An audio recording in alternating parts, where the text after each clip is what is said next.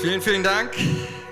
Die Kirche will ich sehen, die mir die Flugkosten zahlt, wenn ich aus Langwasser eingeflogen komme. Okay, ich freue mich hier zu sein. Für mich ist das ja ein bisschen schon so ein Heimspiel. Ich war lange Zeit in der, sogar Teil der Chapel-Familie und es ist für mich ein großes, großes Privileg und Vorrecht, an einen Ort zurückzukommen, wo man, wo man sieht, wo man merkt, hier ist so viel Herzblut, so viel Leidenschaft, so viel Liebe für Jesus und für die Menschen, die er liebt. Also für mich ist das ein ganz, ganz großes Privileg, auch deswegen heute hier zu sein. Und es ist das größte Privileg, ist es, in Kirche zu sein. Warum? Weil Jesus hier ist heute Morgen. Ist das nicht gut? Ich finde das jeden, jeden Tag, jeden Sonntag so besonders. Jesus hat gesagt, wo zwei oder drei in meinem Namen zusammen sind, da bin ich mitten unter ihnen. Und das war keine Floskel, das war kein leeres Versprechen, sondern das ist eine Wahrheit. Ob ich das immer so fühle, ob ich das immer so empfinde, das ist eine ganz andere Sache. Aber Jesus ist hier, um dir zu begegnen, um dich zu stärken, um dich zu füllen. Und deswegen ist ein großes Privileg einfach, dass wir als gesamte Kirche ein Teil von dem sind, was Jesus heute Morgen in dieser Welt tut. Geht es euch auch so? Sehr schön. Ich freue mich, dass ihr äh, mich gefragt habt, ob ich Teil eurer Predigtserie werden möchte. Und ich habe Ja gesagt und möchte heute mit uns über ein Gleichnis sprechen, denn wir befinden uns ja in einer Predigtserie, die da heißt.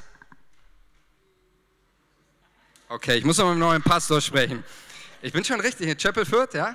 Ja, Flößaustraße? Okay, gut, sehr gut. Wir befinden uns in den Gleichnissen, in der Predigtserie über die Gleichnisse.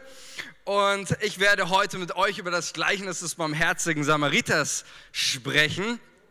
Und ich werde aber nicht äh, die, dieselbe Überschrift verwenden. Ich werde eine andere Überschrift verwenden, die sonst immer in, in vielen Bibeln so gegeben ist. Und ich möchte heute anhand dieses Gleichnisses über ein, ein paar Aspekte mit uns sprechen, die, die das Herz Gottes betreffen über ein paar ganz grundlegende Dinge, die hier Jesus in diesem Gleichnis über, über Gott lehrt. Und ich habe mal dieses Gleichnis überschrieben, nicht wie das einige Übersetzer tun mit der barmherzige Samariter, sondern ich habe mal dieses Gleichnis überschrieben mit dem Slogan oder mit der Überschrift der Klatsch. Weiß jemand von euch, was ein Klatsch ist? Ja, manche wissen das von euch. Ich wusste es bisher, äh, bis vor einigen äh, Monaten noch nicht. Ich wusste es, als ich habe mein Hauptpraktikum ähm, nach, nach meiner Bibelschulzeit auf Berühr, habe ich mein Hauptpraktikum in Chicago gemacht, in den USA. Und dann hat mich mal jemand zu einem Baseballspiel mitgenommen. Und für mich ist genau das, der Klatsch, ich erkläre das gleich, ist für mich eigentlich genau das, was unser Auftrag als Kirche ist und als Christen betrifft. Das beschreibt das richtig, richtig gut. Und zwar ein Klatsch ist folgendes. Ja? In einem, nennen wir mal an, ein, ein, ein Fußballspiel, das ist eigentlich egal welches Spiel, ein Fußballspiel und die Mannschaft, vielleicht auch in der du, in der du selber spielst, die Mannschaft liegt äh, mit einem großen, was weiß ich, 3-0, 2-0, wie auch immer, liegt zurück. Es ist Nachspielzeit und am Ende, und es ist richtig, die Mannschaft ist so richtig demoralisiert. Ja, keine Perspektive mehr, keine Hoffnung mehr. Man wartet einfach nur noch die Zeit ab. Die, die Motivation und Moral ist gleich bei Null und man hat nur noch den, die, die Niederlage im Ausblick. Und dann kommt wechselt der, der Trainer, der wechselt folgende Person ins Spiel ein, nämlich die heißt, die nennt man in den USA, so hat man das, mir das erklärt, die nennt man den Klatsch. Und dieser, dieser Klatsch, der eingewechselt wird, der, der bringt manchmal gar nicht so, so jetzt massiv die sportliche Leistung, sondern das, was er reintransportiert in die Mannschaft, ist, er, er bringt ein, ein verändertes Lebensgefühl er erweckt den Teamgeist wieder. Ja? Also es gibt in, in der Bundesliga gibt es so manche ähm, äh, Leute, die so sind. Ja, zum Beispiel bei Werder Bremen, Claudio Pizarro. Äh, vor zwei Jahren hat er noch gespielt. Der ist eigentlich, der ist schon, schon 40 Jahre alt, also für Fußball ein Rentner. Ja, da spielt keiner mehr äh, eigentlich in der, in der Bundesliga. Und jedes Mal, wenn der eingewechselt äh, wurde, der hat was in den Köpfen der Leute verändert. Der bringt, der bringt dieses, dieses Gefühl von, äh, ja, es ist zwar schon 88. Minute, wir liegen zwar 3-0 zurück, aber da geht noch was. Das Spiel ist noch nicht verloren. Verloren ist erst, wenn der Schlusspfiff äh, kommt und wir können dieses Spiel noch gewinnen. Ja, und deswegen mit diesem Klatsch wechselt der, der Trainer nicht eigentlich ein Spieler ein, sondern er wechselt ein neues Lebensgefühl ein. Er erweckt den Teamgeist und, und bringt wieder Perspektive mit ins Spiel. Das ist das, was ein Klatsch macht. Auf Deutsch würden wir sagen, Game Changer. Ähm, aber ich habe mir gedacht, genau das ist eigentlich für mich der Begriff, der unseren Auftrag als, als Christen und als Kirche beschreibt. Denn, denn Kirche ist, ist ja nicht ein Sammelbecken von Erlösten, sondern es ist eine Unternehmung des Himmels, um Gottes Traum zu verwirklichen auf dieser Welt. Und, und der Auftrag besteht darin, dass wir als Kirche, dass wir Menschen zum Leben erwecken. Da, wo Menschen am Verlieren sind, das Leben wieder reinbringen. Da, wo die Hoffnungslosigkeit herrscht, die Hoffnung reinbringen. Da, wo es keine Perspektive gibt, die Perspektive rein, reinbringen. Da, wo Menschen am Sterben sind, durch Jesus das Leben zurückbringen. Das ist unser Job als Kirche und als Christen, dass wir Spiele drehen. Und das finde ich, darf unser Herz mit einer großen Leidenschaft, Ehrfurcht und Freude erfüllen, dass wir ein Teil von dieser Unternehmung des Himmels sein dürfen. Und so möchte ich mit uns einsteigen in dieses Gleichnis vom Klatsch, wie ich ihn nenne, das wir in Lukas 10, Vers, ab Vers 30 finden. Und wir werden uns heute anschauen, ja, was heißt es so, ein, ein Klatsch zu sein und wie werde ich auch in meinem Leben zu so einer Person. Ich möchte mit euch starten, Lukas 10 Abvers 30. Da heißt es, da antwortete Jesus und sprach, es war ein Mensch, der ging von Jerusalem hinab nach Jericho und fiel unter die Räuber. Die zogen ihn aus und schlugen ihn und machten sich davon und ließen ihn halbtot liegen. Es traf sich aber, dass ein Priester dieselbe Straße hinabzog. Und als er ihn sah, ging er vorüber. Desgleichen auch ein Levit. Als er zu der Stelle kam und ihn sah, ging er vorüber. Ein Samariter aber, der auf der Reise war, kam dahin. Und als er ihn sah, jammerte es ihn. Und er ging zu ihm hin, goss Öl und Wein auf seine Wunden und verband sie ihm hob ihn auf sein Tier und brachte ihn in eine Herberge und pflegte ihn. Am nächsten Tag zog er zwei Silbergroschen heraus, gab sie dem Wirt und sprach, pflege ihn und wenn du mehr ausgibst, will ich es dir bezahlen, wenn ich wiederkomme. Also, wir haben hier genau so eine Situation. Ja, da, ist, da ist ein Mann, der ist auf dem Weg von Jerusalem hinab nach Jericho. Das sind ungefähr 37 Kilometer in der damaligen Zeit, eine sehr unsichere Straße, auf der du etwa 1000 Höhenmeter über, überwinden musst. Und wenn du auf diesem Weg unter die Räuber fällst und die ziehen dir auch noch deine Klamotten aus und lassen dich halbtot liegen, das ist keine gute Situation. Und so haben wir es, dass hier jemand wir einen Menschen finden, wir würden sagen, der ist wirklich am Verlieren. 92. Minute Nachspielzeit da geht nicht mehr viel. Die Bibel sagt uns hier halb tot in der sengenden Hitze. Da kannst du die Sekunden runterzählen, bis es vorbei ist. Und ich sag mal, mitten in dieser Situation, ich sag mal so 88. Minute, der erste Hoffnungsträger, ein Priester kommt vorbei. Amen. Richtig gut, oder? Mitten in dieser Situation, Glück gehabt. Ein Priester. Und ich kann mir vorstellen, wie, wie er hört, dass da jemand kommt. Aber mit der ersten, dem ersten Hoffnungsträger, mit dem ersten Hoffnungsschimmer kommt auch die erste Enttäuschung in sein Leben. 90. Minute. Der zweite, ein Levit. Und wieder könnte man denken, wenn man auf so einer Straße irgendjemand vorbeiläuft, dann ist das riesen, riesen Glück. Aber auch hier wieder der zweite Hoffnungsschimmer, die nächste Enttäuschung. Und dann, wir würden wirklich sagen, das ist Nachspielzeit jetzt. Da ist eigentlich schon alles verloren. Der Samariter kommt. Und mit dem Samariter kommt nicht eine weitere Enttäuschung, nicht irgendwie nur einfach ein weiterer Akteur in das Leben zurück von diesem Geschädigten, sage ich mal, sondern mit dem Samariter kommt die Hoffnung zurück ins Leben. Das ist das und, und hier dreht der Samariter, er dreht das Spiel, denn ich sage mal aus der Sicht des Opfers, vorher hatte er den Tod vor Augen, jetzt hat er das Leben vor Augen. Vorher hatte er die Zerstörung vor Augen, jetzt mit den Samariter hat er die Wiederherstellung vor Augen. Vorher war die, war die Perspektivlosigkeit, jetzt ist die Hoffnung da. Und genau darum geht es, dass wir mit unserem Leben, unser, uns auch als, als Kirche und als Christen, wo wir hinkommen, wir bringen Hoffnung, Perspektive und Leben zurück in jedes verlorene Herz. Das ist die große Aussage und das Große, das, was, was, ähm, was der Samariter hier tut. Er bringt ihn zurück ins Spiel. Er bringt ihn zurück ins Leben.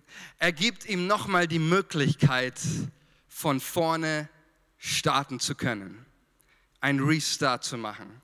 Und das ist genau das, was unser Jesus auch in jedem Menschenleben, in, in unserem Herzen tun möchte und in dieser Welt. Er möchte diese Welt erneuern.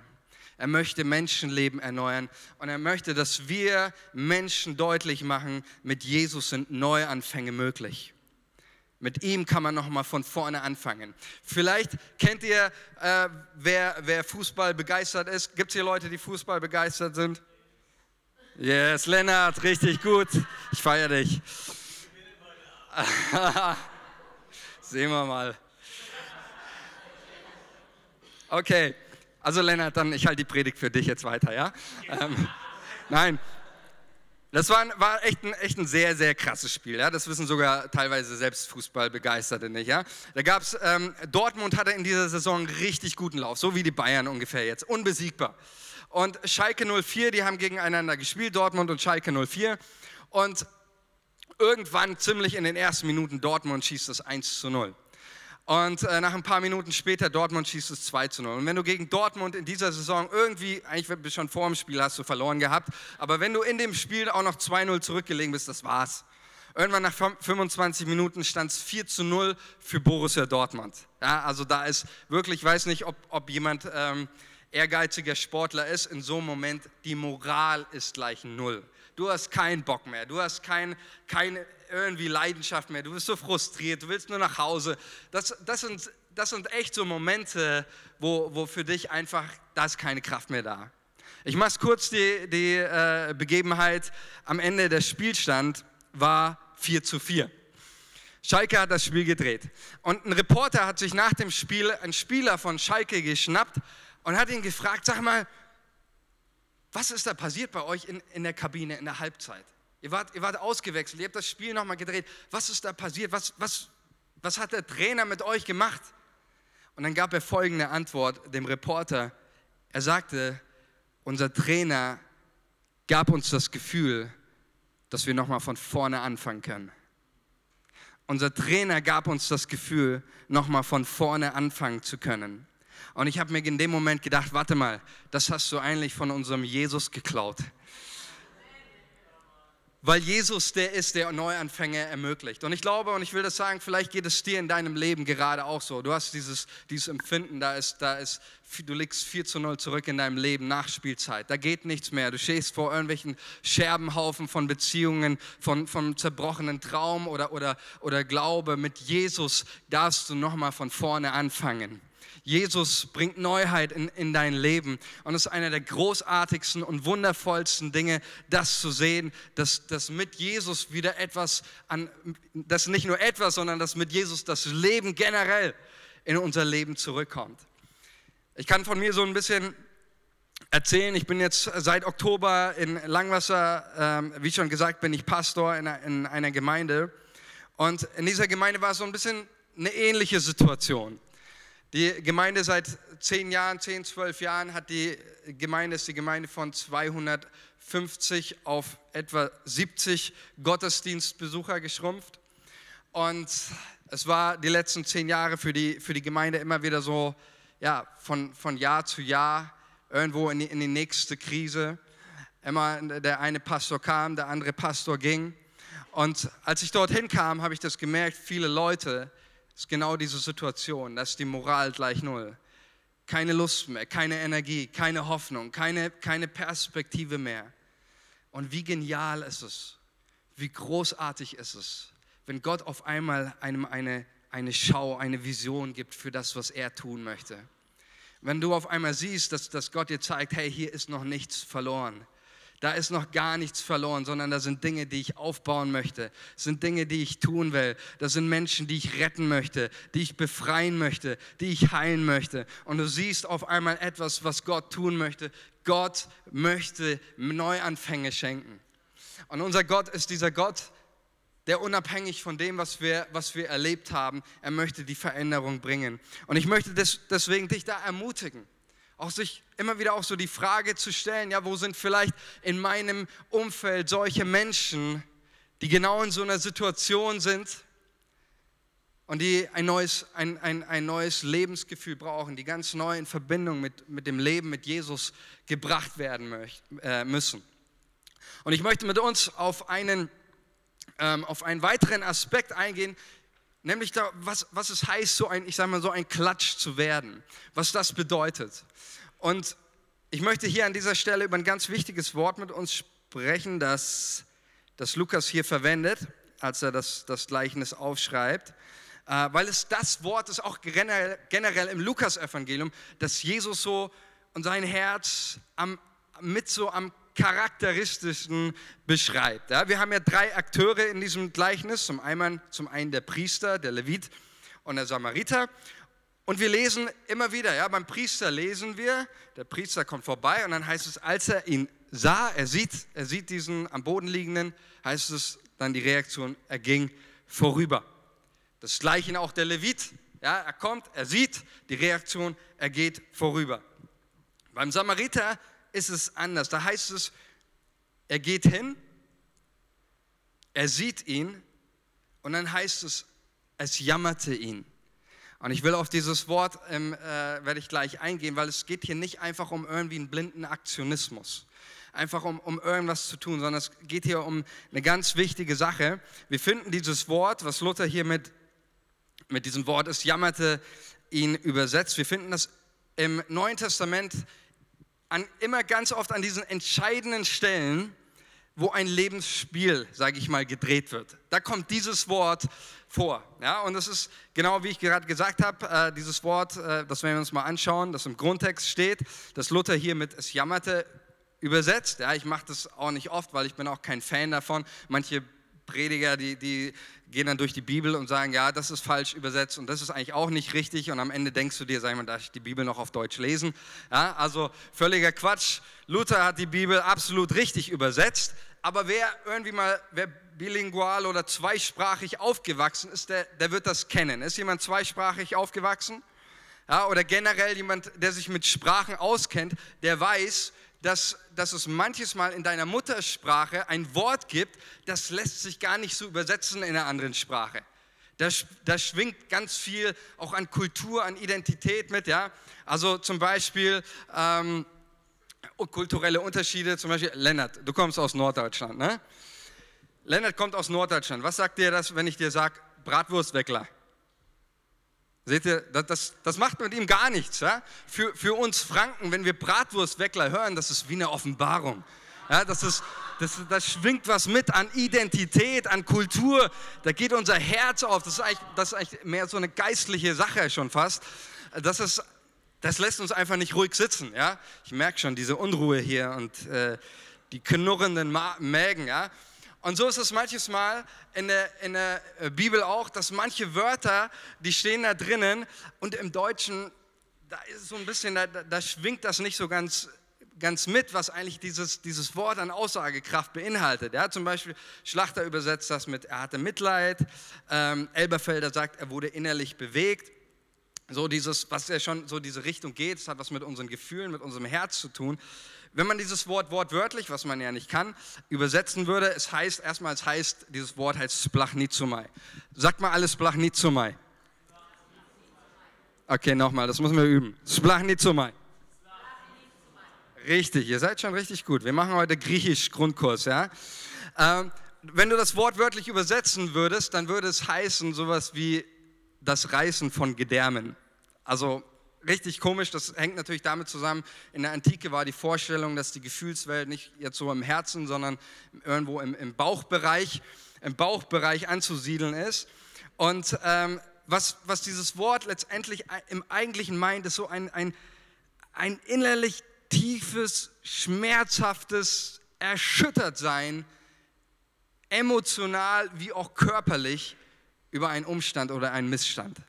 Das bedeutet nicht einfach jetzt, ich sage das mal so plump, wie jetzt Elberfelder sagte, ja, er wurde ein bisschen bewegt, hat ein bisschen Gänsehaut bekommen.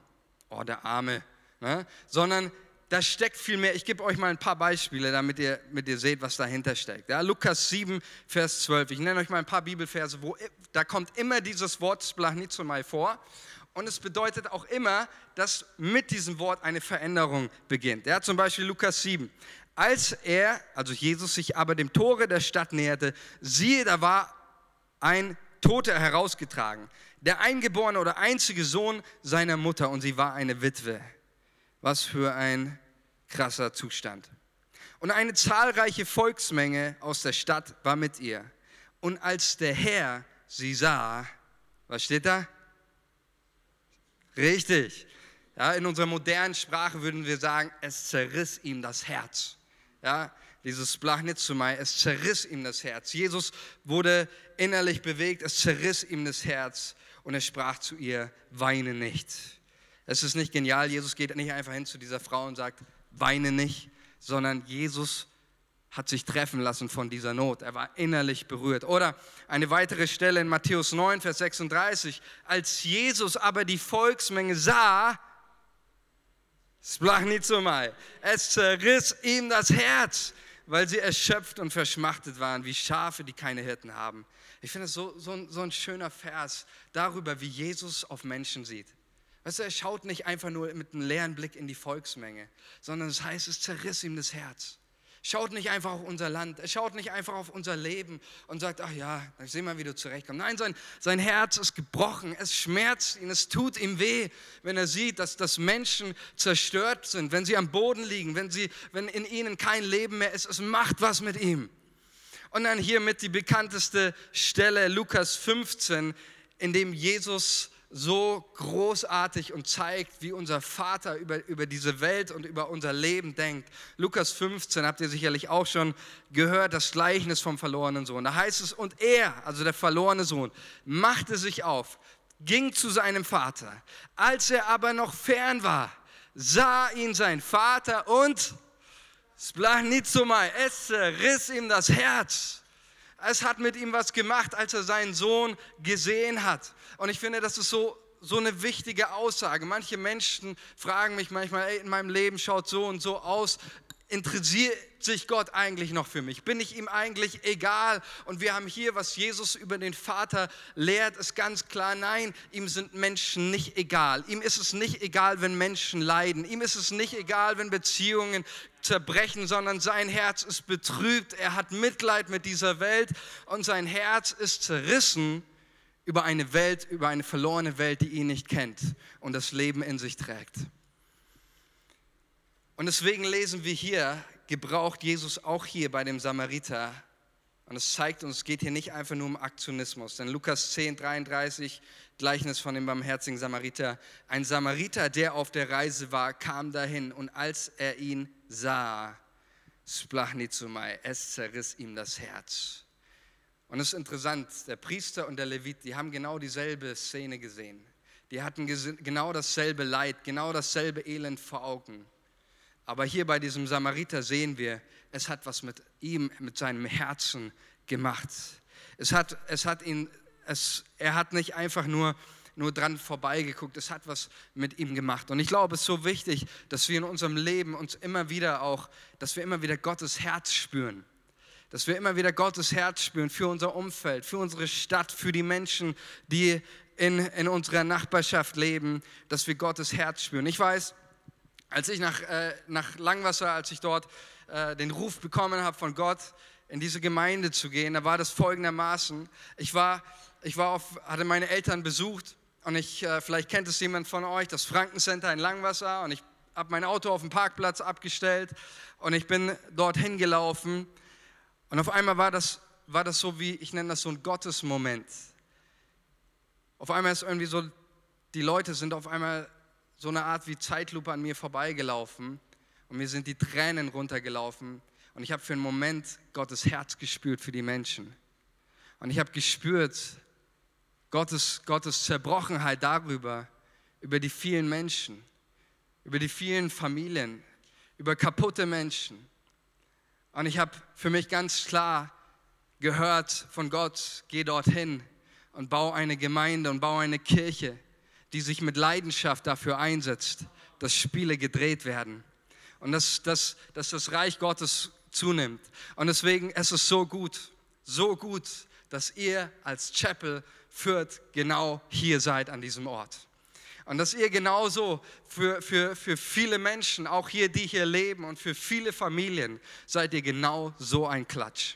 Seid ihr genauso jemand, der, der den, den Lebensgeist aktiviert, der die Freude zurückbringt, der die Hoffnung und die Perspektive zurückbringt in viele Leben, die überhaupt keine Perspektive mehr haben.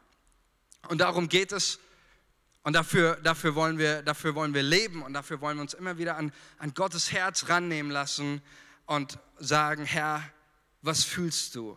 Was spürst du? Ich glaube, dass wenn wir sagen, Jesus ist die wichtigste Person in unserem Leben, dann muss uns auch das beschäftigen, was ihm wichtig ist. Dann muss uns auch das beschäftigen, was ihn beschäftigt. Und das sind die Menschen. Und das sind, sind die Menschen auch, die, die, die, ihn nicht, die ihn nicht kennen. Und deswegen ist es so ein großes Vorrecht, dass wir als Kirche Teil sein dürfen von dem, was Gott hier auf dieser Erde tut. Der zweite Aspekt, über den ich mit uns sprechen möchte, ist der Aspekt von Mut. Wir brauchen Mut, um jemand zu sein, der die Veränderung bringt, der, das, der auch Jesus, der das Leben ist, in die Leben und die Herzen von Menschen transportiert. Dazu brauchen wir Mut. Und ich will euch kurz erklären, warum braucht es Mut dafür. Es ist nämlich folgende Sache, die, äh, die ich mit euch anschauen möchte. Vers 32 ist das. Vielleicht können wir den nochmal anblenden den Vers 32. Da heißt es, dieses, dieses eine Wort, achtet mal auf dieses eine Wort, desgleichen. Da ist die Situation, da ist die Not, da ist dieser, dieser Zustand, da ist jemand, der, der am Boden liegt und ein, ein Priester geht vorüber und dann heißt es hier, desgleichen. Und ich möchte mal auf dieses, mein Augenmerk jetzt auf dieses Wort legen, desgleichen. Für mich steht dieses Wort desgleichen für alle bestehenden System, Systeme und Regeln der Menschenverachtung, der Ablehnung, der Ignoranz und der Passivität. Und so viele Menschen spielen desgleichen ständig nach diesen Regeln. Nach den Regeln des Nichtsehen, der Passivität, der Ablehnung was, und, und Egoismus, was letztendlich Menschenverachtung ist. Und dann heißt es aber hier, dann heißt es aber hier, der Samariter in Vers 33, da heißt es, ein Samariter aber. Ein Samariter aber. Warum steht da aber? Es steht aber, weil er nicht nach des gleichen Regeln spielte. Er war bereit, die alten Systeme und Regeln der Passivität zu brechen und die Regeln und Systeme der Gnade, der Liebe und der Wiederherstellung zu etablieren. Das war das, was der barmherzige Samariter hier tut. Er setzt neue Akzente. Und wisst ihr, und ich glaube, das ist genau unser Job. Das ist unser Auftrag. Nicht das Gleiche zu spielen, sondern neue Akzente zu setzen. Und wisst ihr, ich glaube, wir leben auch so in so einer Zeit, als ich über, über diesen Text nachgedacht habe, ich glaube, mit dem sich vielleicht viele Menschen identifizieren können. Und auch unsere, generell auch die Gesellschaft, unser, unser Land, die Welt, in der, ich sag mal, auch in dieser Krise, in der wir uns befinden, dass vielen Leuten so geht, diese Perspektivlosigkeit, diese Hoffnungslosigkeit, dieses Fehlen von Licht am, am Tunnel, Leute, die ihren Arbeitsplatz verloren haben, die keine Perspektive mehr haben. Und was wir, was wir merken, auch gerade in dieser Zeit, dass ganz viele Menschen spielen nach den Regeln und in dem System der Panik und Angst. Das ist das so, was gerade auch mein Empfinden ist bei ganz, ganz vielen Menschen, ob man jetzt so in die Medien schaut oder, oder wie es auch mit vielen Menschen geht. Das, was Menschen beherrscht, ist Panik und Angst. Und was mich manches Mal echt traurig macht, ist, dass wir Christen desgleichen spielen. Und dass wir anfangen, irgendwelche Verschwörungstheorien zu verbreiten und irgendwelche panikmachenden Dinge. Und dann fängt man an, Dinge irgendwie mit der, mit der Endzeit zu verbinden und versteht mich nicht falsch, absolut Endzeit, wir leben drin.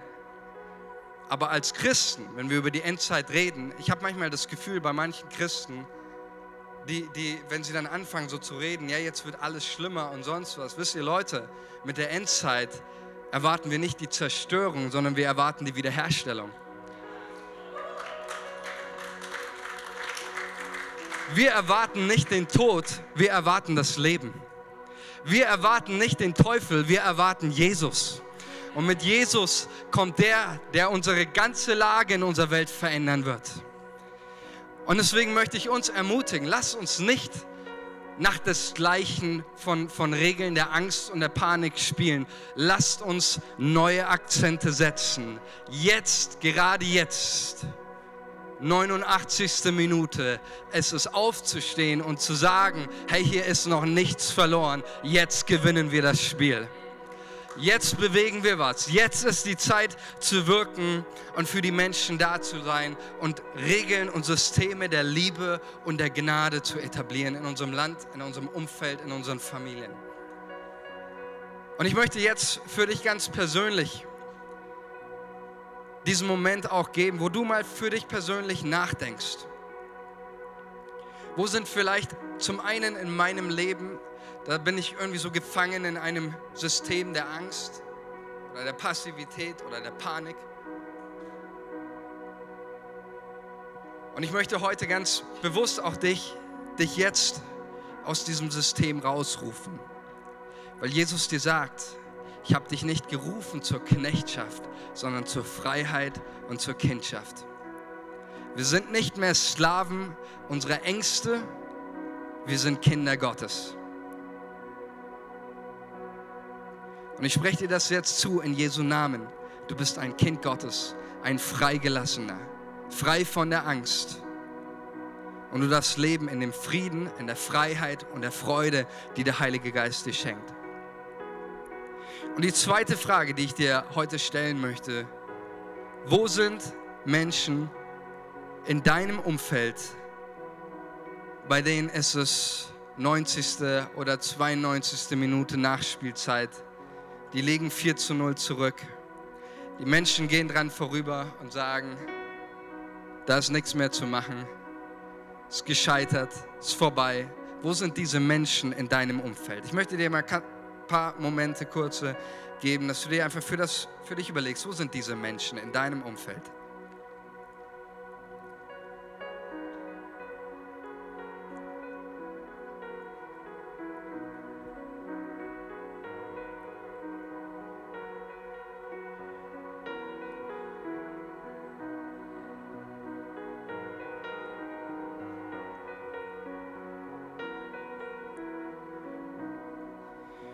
Ich habe ganz stark das, das Empfinden, dass der Geist Gottes jetzt zu dir sagt, und ich sende dich in dieses Leben.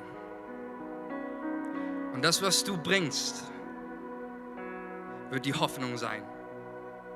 Und da, wo die Zerstörung herrscht, da wird der Friede und die Wiederherstellung herrschen.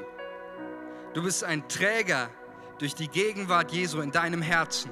Bist du ein Träger von Hoffnung, von Sieg, von Kraft, von Liebe und von Freude.